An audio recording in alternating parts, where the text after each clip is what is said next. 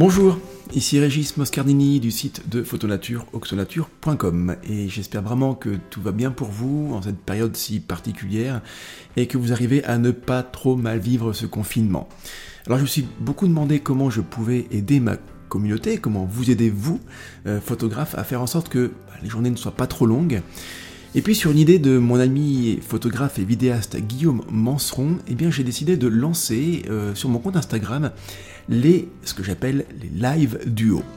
En fait, c'est pendant 30 minutes tous les jours, je discute avec un ou une photographe à la cool, sans prise de tête, euh, sans préparation, de tous les sujets qui touchent de près ou de loin à la photographie. vous pouvez bien sûr voir ces lives en vidéo et en live directement sur mon compte Insta, hein, en rejoignant bah, mes 26 000 abonnés. Euh, mon compte Instagram c'est Régis Tréba Moscardini. Donc Régis Tréba Moscardini. Et c'est euh, les live euh, duo, c'est soit à 15h, soit à 14h tous les jours, pendant au moins cette période de confinement, hein, je ne sais pas combien de temps ça va durer, mais euh, pendant qu'on est tous plus ou moins enfermés chez nous, ce sera ça sur mon compte Instagram. Alors, bien sûr, si vous écoutez ce podcast-là, c'est que vous savez que la rediffusion en audio eh bien, est possible de, de, ces live duo. donc la rediffusion en audio dans votre application de podcast préférée, ça marche très bien, bien sûr. Par contre, je ne publierai pas tous les jours euh, les versions audio de ce live duo, je les publierai euh, tous les dimanches, donc une fois par semaine, tous les dimanches. Ça veut dire que vous allez avoir un nouveau podcast de 30 minutes qui parle photo, bien sûr, hein, photo nature, et puis aussi de plein de petites autres choses. Euh, donc tous les dimanches, dans votre euh, application, vous recevrez une petite notification, nouveau podcast euh, de interview de photographes animaliers pendant au moins plusieurs mois, puisqu'il y aura forcément plusieurs, plusieurs live duo tous les jours, et comme ce sera diffusé au compte-goutte tous les, tous les dimanches, il y en aura pour plusieurs mois. Ce qui permet à votre podcast de photonature favori, en tout cas j'espère que c'est votre podcast photonature favori, de repartir après plusieurs mois de pause.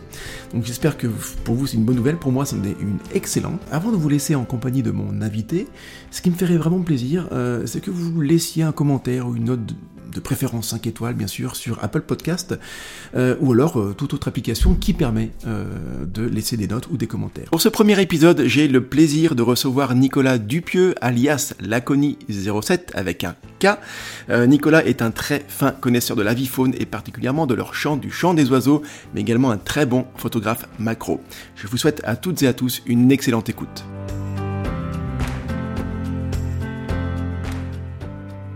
Je suis ravi de faire ce, live avec toi, Nicolas. Euh, parce que euh, moi j'aime bien discuter euh, avec les gens, encore plus quand c'est des photographes, encore plus quand c'est des photographes nature, et encore plus quand c'est des photographes nature que j'aime bien, quoi. Donc tu vois, beaucoup de beaucoup de bonnes raisons pour passer ce temps avec toi.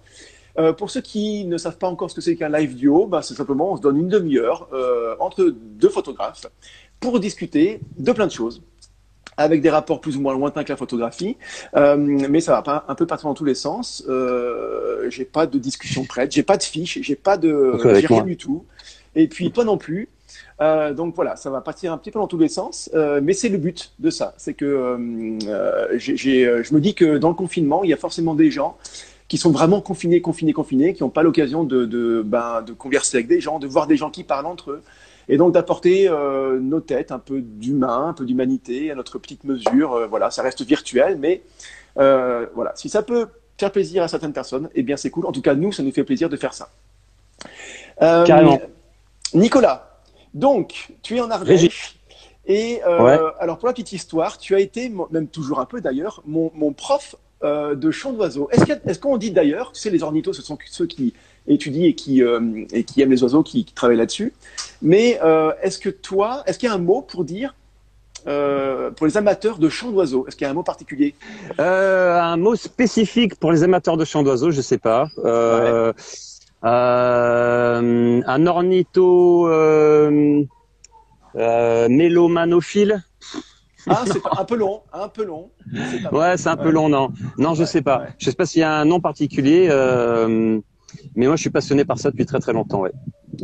Et donc voilà. Donc, et donc j'ai eu la chance l'année dernière de, euh, je vais pas dire de t'initier, mais en tout cas, on a on a échangé pas mal pendant les deux ou trois semaines. Euh, je faisais des petits enregistrements en fait pour Régis. J'organisais des quiz euh, quotidiens. À un moment, j'avais pas mal de temps et on, s'est bien amusé avec ça. Moi, ça m'a vraiment plu. D'ailleurs, j'ai réécouté un certain nombre de nos échanges hier avec les enfants et, et c'était top. Exactement. Alors j'ai vu un, commentaire passer, ça m'a fait rire. Quick pas mal ça. C'est pas mal. Ouais, ouais, ça va bien. Pas très scientifique, pas très scientifique, mais c'est pas, pas grave. Ouais, c'est pas grave. Euh, donc, euh, si euh, aujourd'hui je suis capable de reconnaître les chants d'oiseaux les plus communs, parce que voilà, c'est une vraie science en fait, hein, c'est un vrai savoir, ça prend des années, des années. Mais si aujourd'hui je suis capable de reconnaître, allez, une bonne dizaine à peu près sûrement d'oiseaux, c'est une grande partie grâce à toi parce que tu m'as, c'était vraiment génial quoi. Tu envoyé des enregistrements un peu à l'arrache d'oiseaux. et puis tu me disais tiens Régis ça c'est quoi? Alors moi j'avais un peu la pression parce qu'il fallait pas trop que je me trompe quand même, même si je sais que tu es un bon prof euh, et, sympathique comme tout, mais n'empêche qu'il fallait quand même que j'assure un peu le coup. Donc je prenais le temps de réfléchir, qu'est-ce que ça peut être? Je veux pas décevoir Nico, alors attention, ah ouais ça va être ça, ok. Et bon, je, m'en sentais quand même pas trop mal, hein, pas trop mal, pas trop mal. Oui, oui, oui. Non, tu étais un bon élève. Et euh, franchement, pendant les 15 jours ou 3 semaines qu'on a fait ça, euh, il y, a, eu de sacrés progrès. Donc moi j'étais j'étais satisfait de voir que finalement tout ce qu'on faisait portait ses fruits. Et puis au-delà de ça, même, c'était vraiment sympa à faire. Euh, ouais. Et donc, ouais, alors, dis-moi, euh, toi, euh, on, on, va partir un peu là-dessus, si tu veux, sur les chants d'oiseaux. Qu'est-ce que ça t'apporte?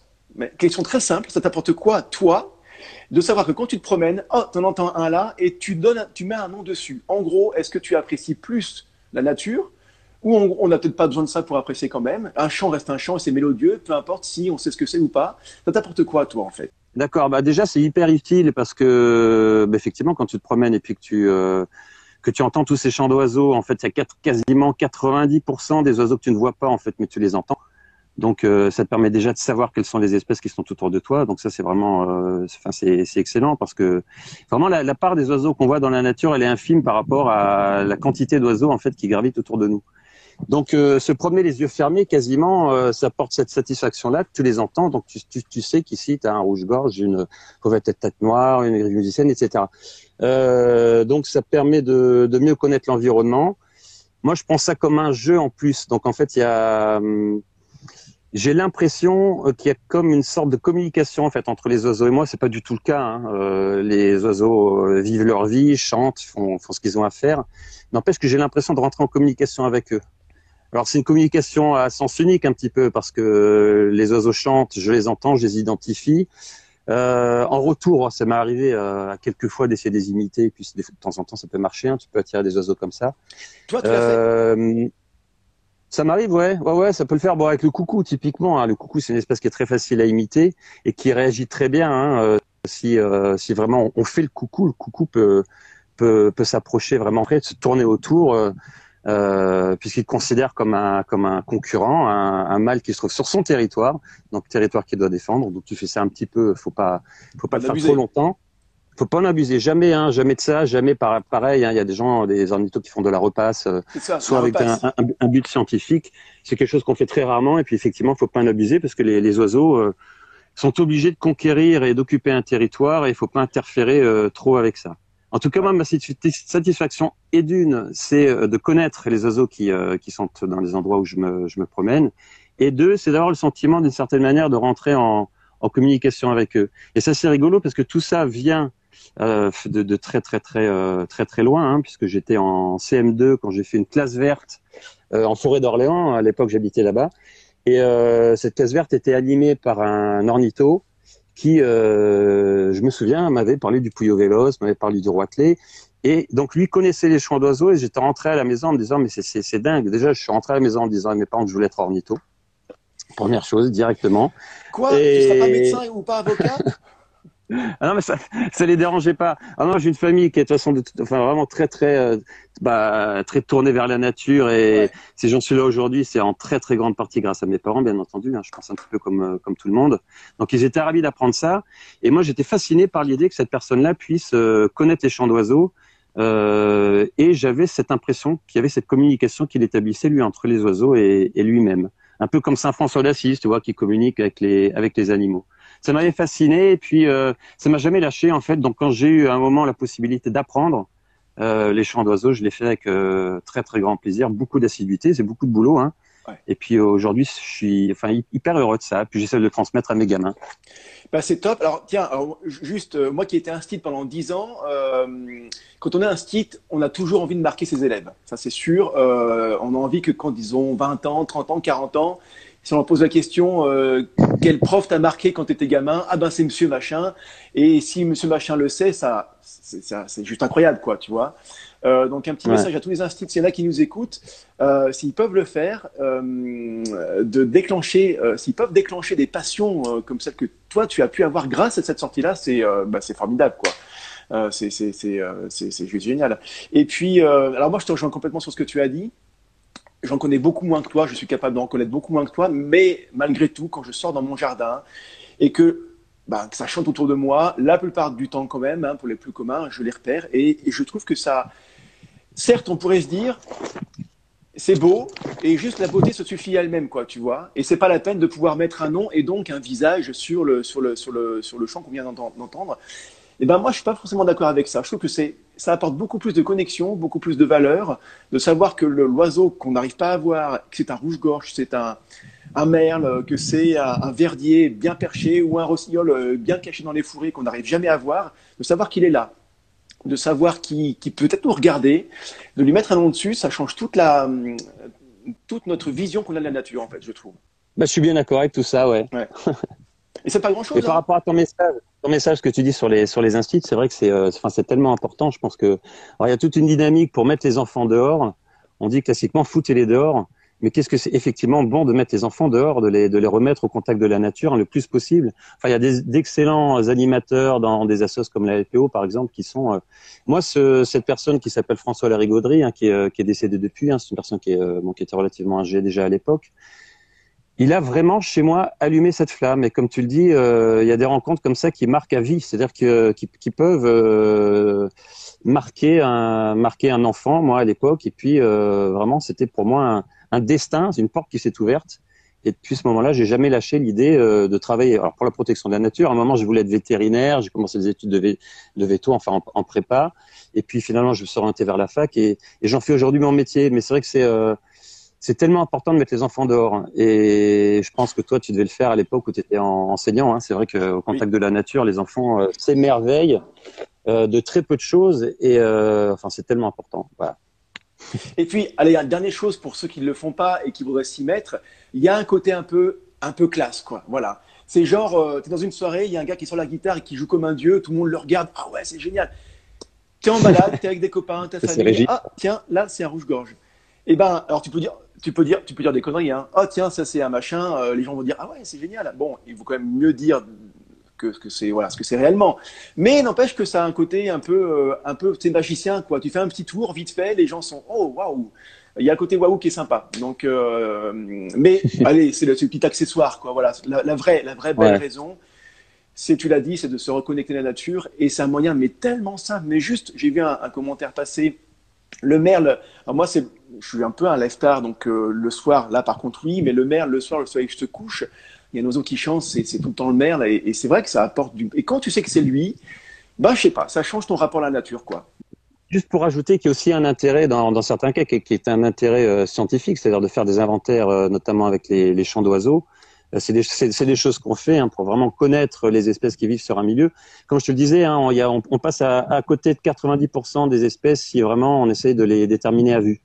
Euh, donc, quand on fait des inventaires, des points d'écoute, des, points d'écoute, donc des, euh, les, programmes stock, IPA, etc., on, est obligé, hein, on est obligé d'en passer par les champs d'oiseaux. Donc, il y a un intérêt scientifique aussi. Et quand on voit la, manière dont les populations d'oiseaux ont décliné ces dernières années, c'est entre autres aussi à travers euh, ces inventaires. Par rapport aux enfants, moi, j'ai deux, j'ai deux filles qui ont, qui ont 6 et 9 ans. J'aimerais tellement qu'elles, qu'elles, qu'elles soient qu'elles aiment la nature, qu'elles la respectent, qu'elles, qu'elles aient envie de la découvrir comme moi, j'aime la découvrir, tout ça.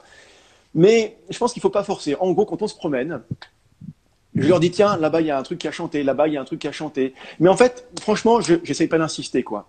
Euh, et c'est ce petit travail de fond, tranquillement, naturellement, qui peut-être euh, va faire que quand elles auront 15, 20 ans, ou même plus tard, euh, peut-être se rappeler de ce qu'on faisait ensemble et, et, ça, va, ça va les marquer ou les faire travailler là-dessus. Et puis, puis ce sera plus un peu comme si elles apprenaient maintenant une nouvelle langue étrangère et que quand elles voudront vraiment s'y mettre, et ben ce serait peut-être plus facile pour elle, quoi. Mais je pense qu'il faut pas forcer les trucs finalement. Non, mais jamais, hein. jamais. Non, je pense. Euh, on peut écouter les enfants. Ils vont peut-être, ils vont peut-être accepter un certain temps sous, sous la entre guillemets contrainte. Il ne faut jamais que ce soit une contrainte. D'abord, il faut que ce soit un plaisir partagé.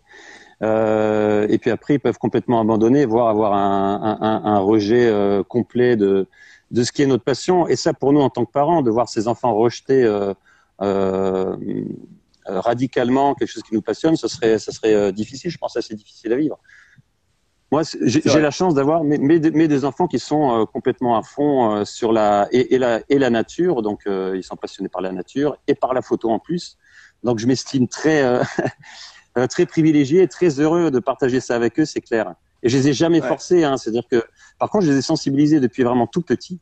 Euh, ils, savent que je n'ai absolument aucune appréhension d'aucune espèce, même si, bon, alors je prends des précautions pour certains, euh, type euh, vipères, certains insectes aussi, mais, mais que je suis, enfin, moi, ils, m'ont vu évoluer dans le respect complet de toute forme de vie, et sans aucune appréhension, je, j'attrape les araignées à la main, les scutigères, je, fais sortir tout un tas de, de, bestioles sans jamais manifester la moindre peur. Ils ont grandi là-dedans, donc voilà, pour eux c'est complètement normal.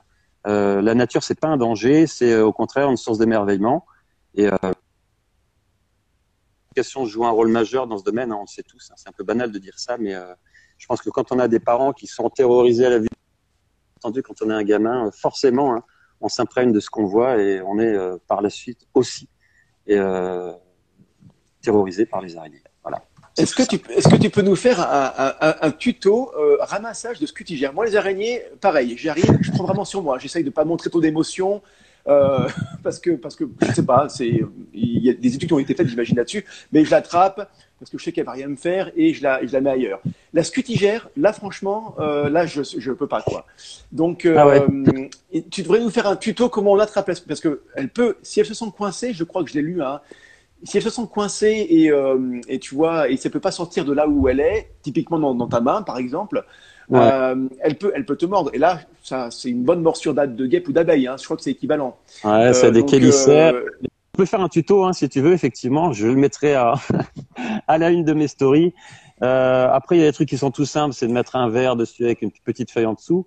Euh, si, si on n'a pas envie vraiment de, de, les toucher, mais sinon, euh, l'idée c'est de l'entourer délicatement avec les mains et surtout pas, euh, surtout pas les serrer. C'est valable pour les araignées, c'est valable pour. Euh, bon, je, je, vais le dire après, c'est pas forcément à reproduire, mais ça m'est arrivé de sortir des frelons comme ça de la maison à la main.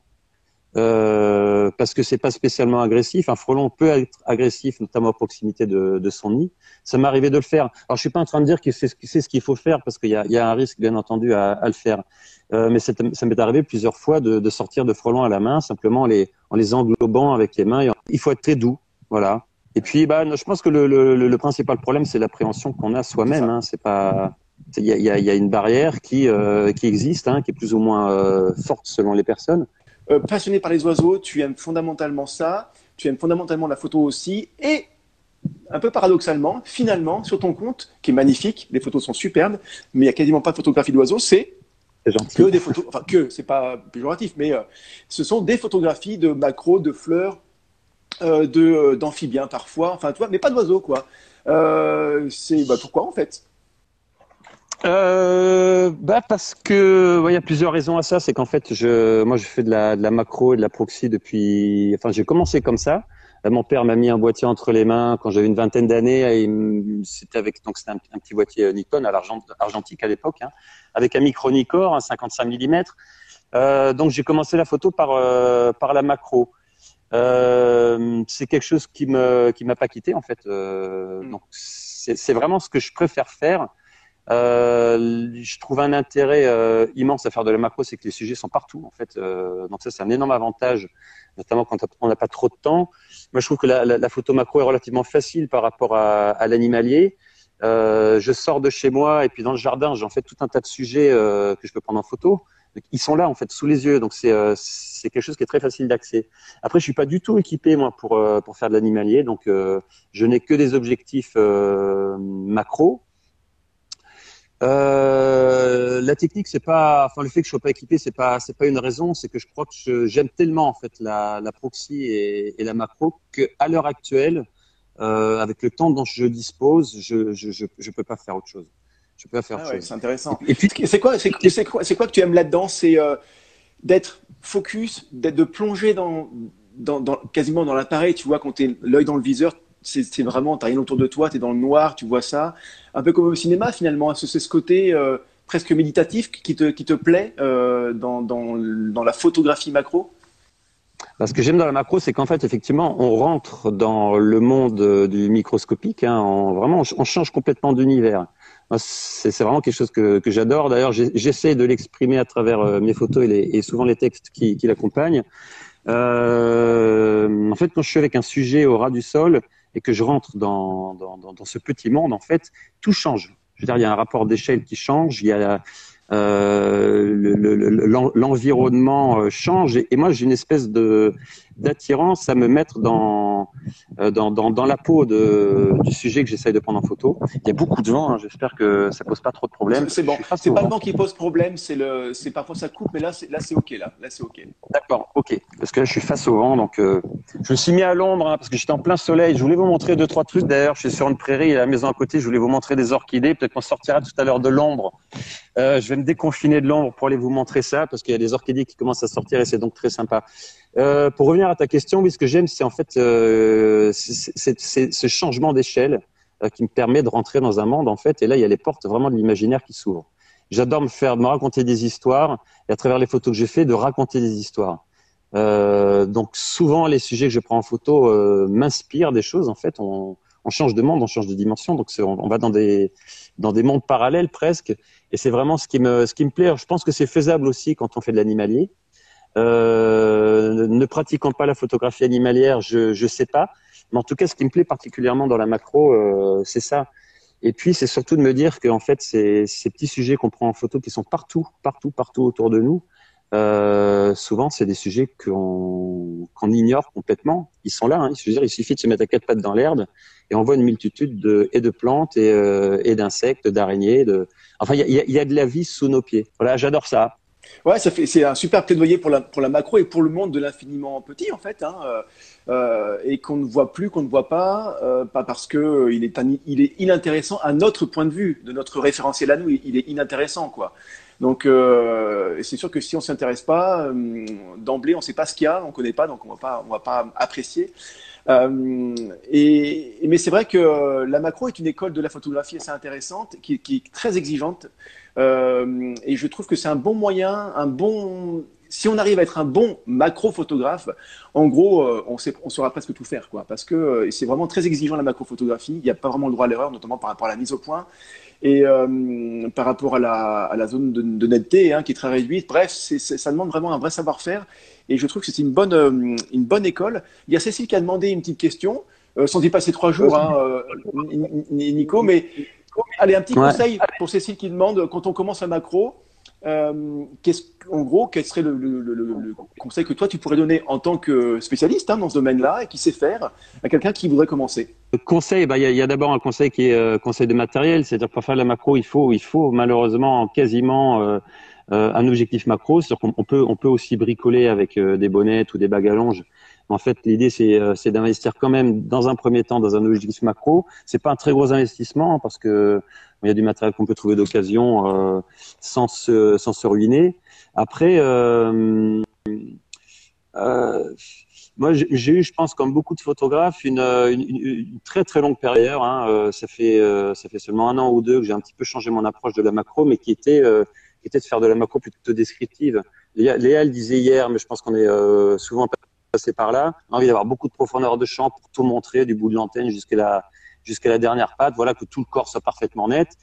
Euh, alors ça, on peut aimer ça. Alors après, il faut écouter aussi, euh, faut s'écouter soi-même. Moi, c'est plus du tout ça que j'aime.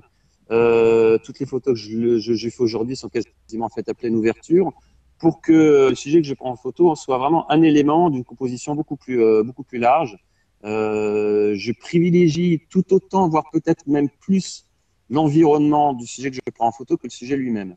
C'est-à-dire que le sujet va apparaître comme un peu la, cerise sur le gâteau, d'un ensemble qui crée une sorte de, de, peinture, on va dire, euh, qui va servir le sujet, qui sera vraiment euh, un élément qui doit attirer l'œil. À un certain moment, il faut, il faut qu'on voit ce, ce, sujet.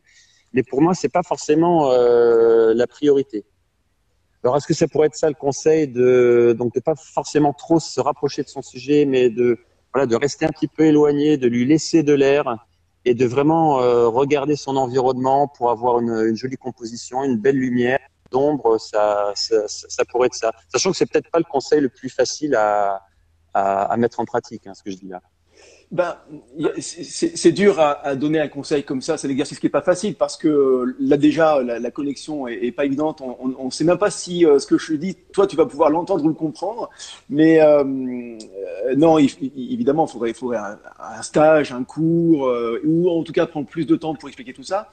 Donc oui, ton conseil ouais. il est évidemment très bon. Moi, je donnerais un autre qui va être complémentaire du tien c'est euh, l'avantage qu'on a en photographie, en, en macrophotographie, c'est de pouvoir littéralement, physiquement tourner autour, autour de son sujet, quoi. Euh, ah, ce qu'on peut sûr. pas faire en animalier, en, en oiseau, en mammifère, on, ne peut pas décider de faire le tour pour le prendre sous un autre angle.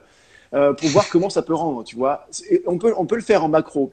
Et donc, il faut pas se priver de ça. Moi, j'ai travaillé un petit peu euh, avec euh, Lorraine Benry, qui est vraiment une très très forte aussi photographe macro, euh, qui fait des stages par ailleurs. Et j'avais fait un stage avec elle pour apprendre.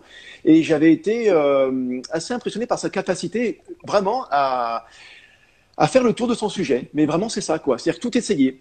Et, et finalement, tu, tu étais parti d'une idée qui, qui, pouvait être très bien. Et au final, arriver à faire quelque chose à la fin qui n'avait rien à voir avec ce que tu avais prévu de faire au tout départ.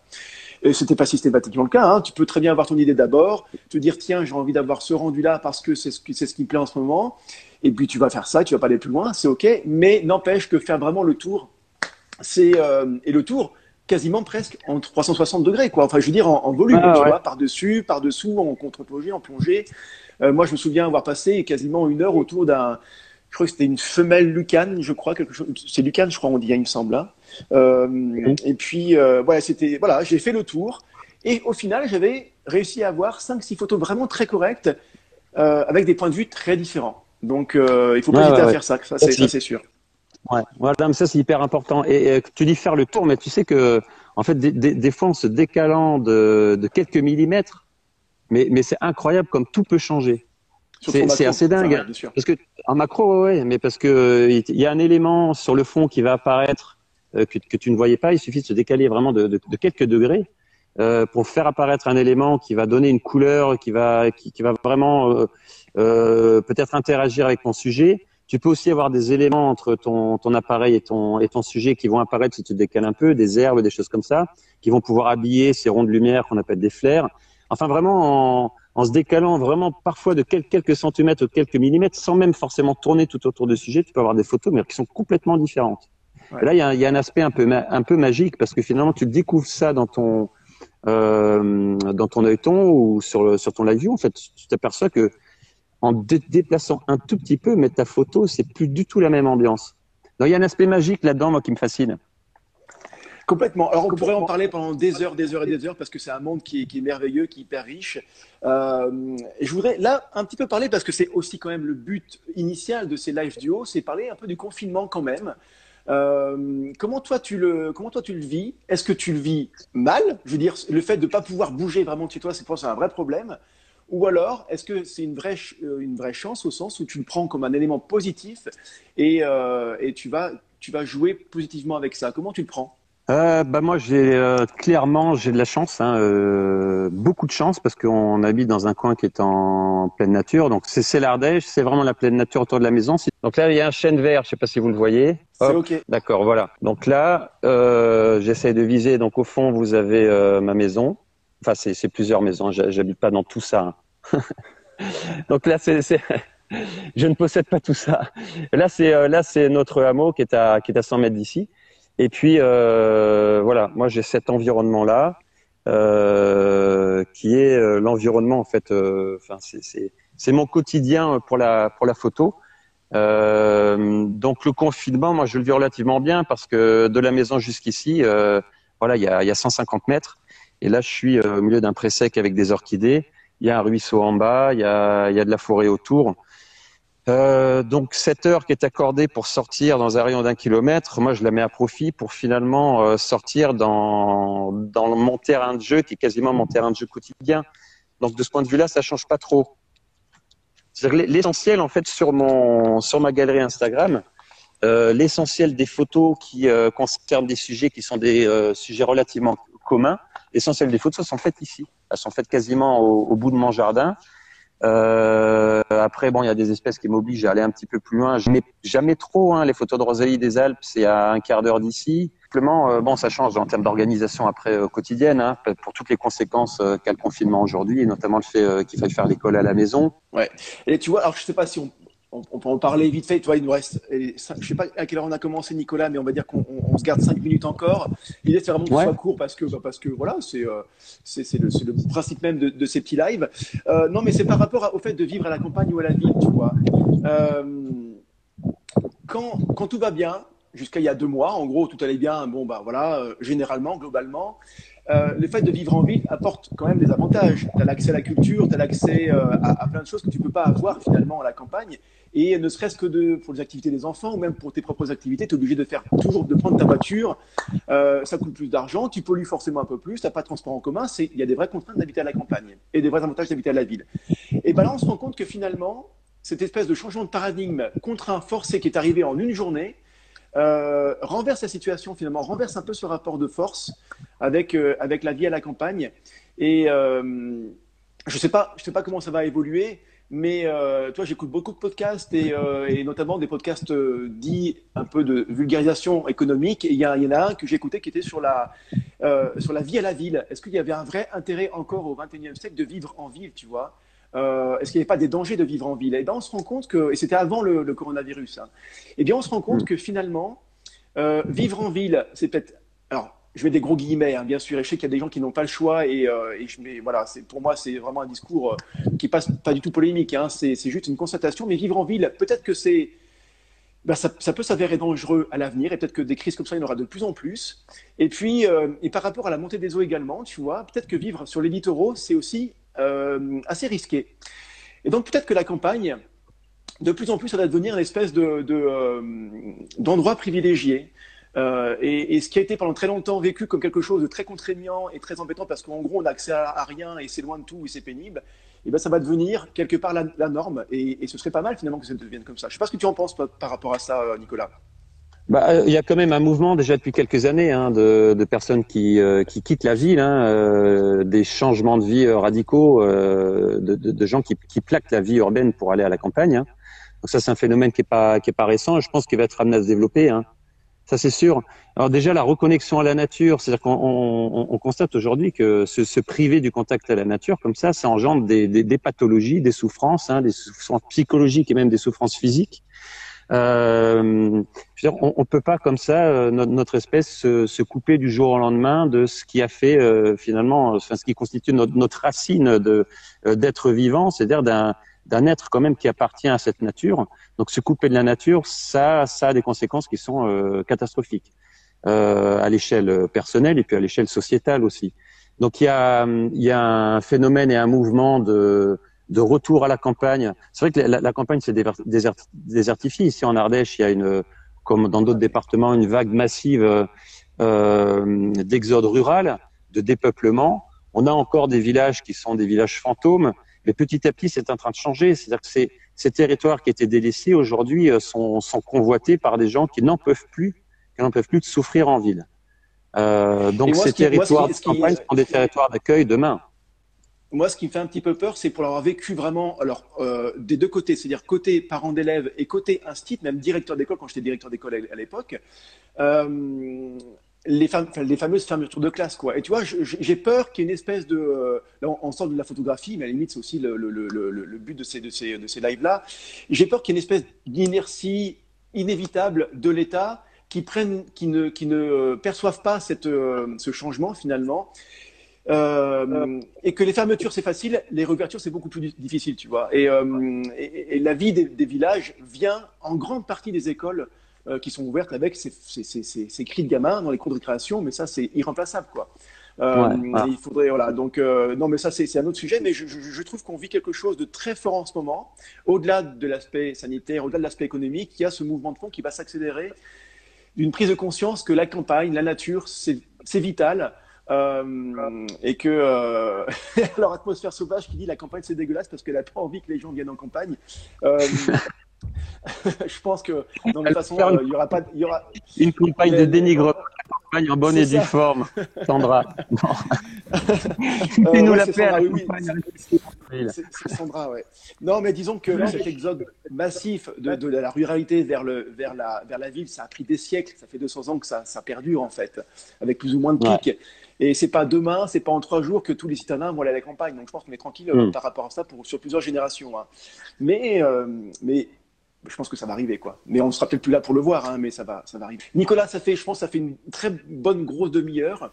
Euh, on l'a fait, on a réussi, on a fait notre live. C'était mal parti. Il y a eu des moments un peu. C'est du mal à démarrer. ouais, un peu, comment dire, où ça n'était pas forcément très fluide, mais c'est comme ça, c'est direct et, et on fait avec. Euh, merci beaucoup d'avoir suivi ce live. Merci infiniment à toi, Nicolas, d'avoir pris de ton temps pour, euh, pour bah, parler de la avec, euh, avec, avec joie, avec bonheur. C'était génial. J'espère que ce live duo vous a plu. Le meilleur moyen de soutenir le podcast et de le faire connaître, c'est de bien le noter. Si vous le voulez, bien sûr, hein, pas d'obligation, mais ça me donnera un, un, gros coup de pouce au podcast. De laisser un commentaire aussi sur Apple Podcast ou toute autre plateforme qui le permet et que vous utilisez. Un grand merci à vous et donc à la semaine prochaine, à dimanche prochain pour le nouvel épisode de Live Duo. Ciao ciao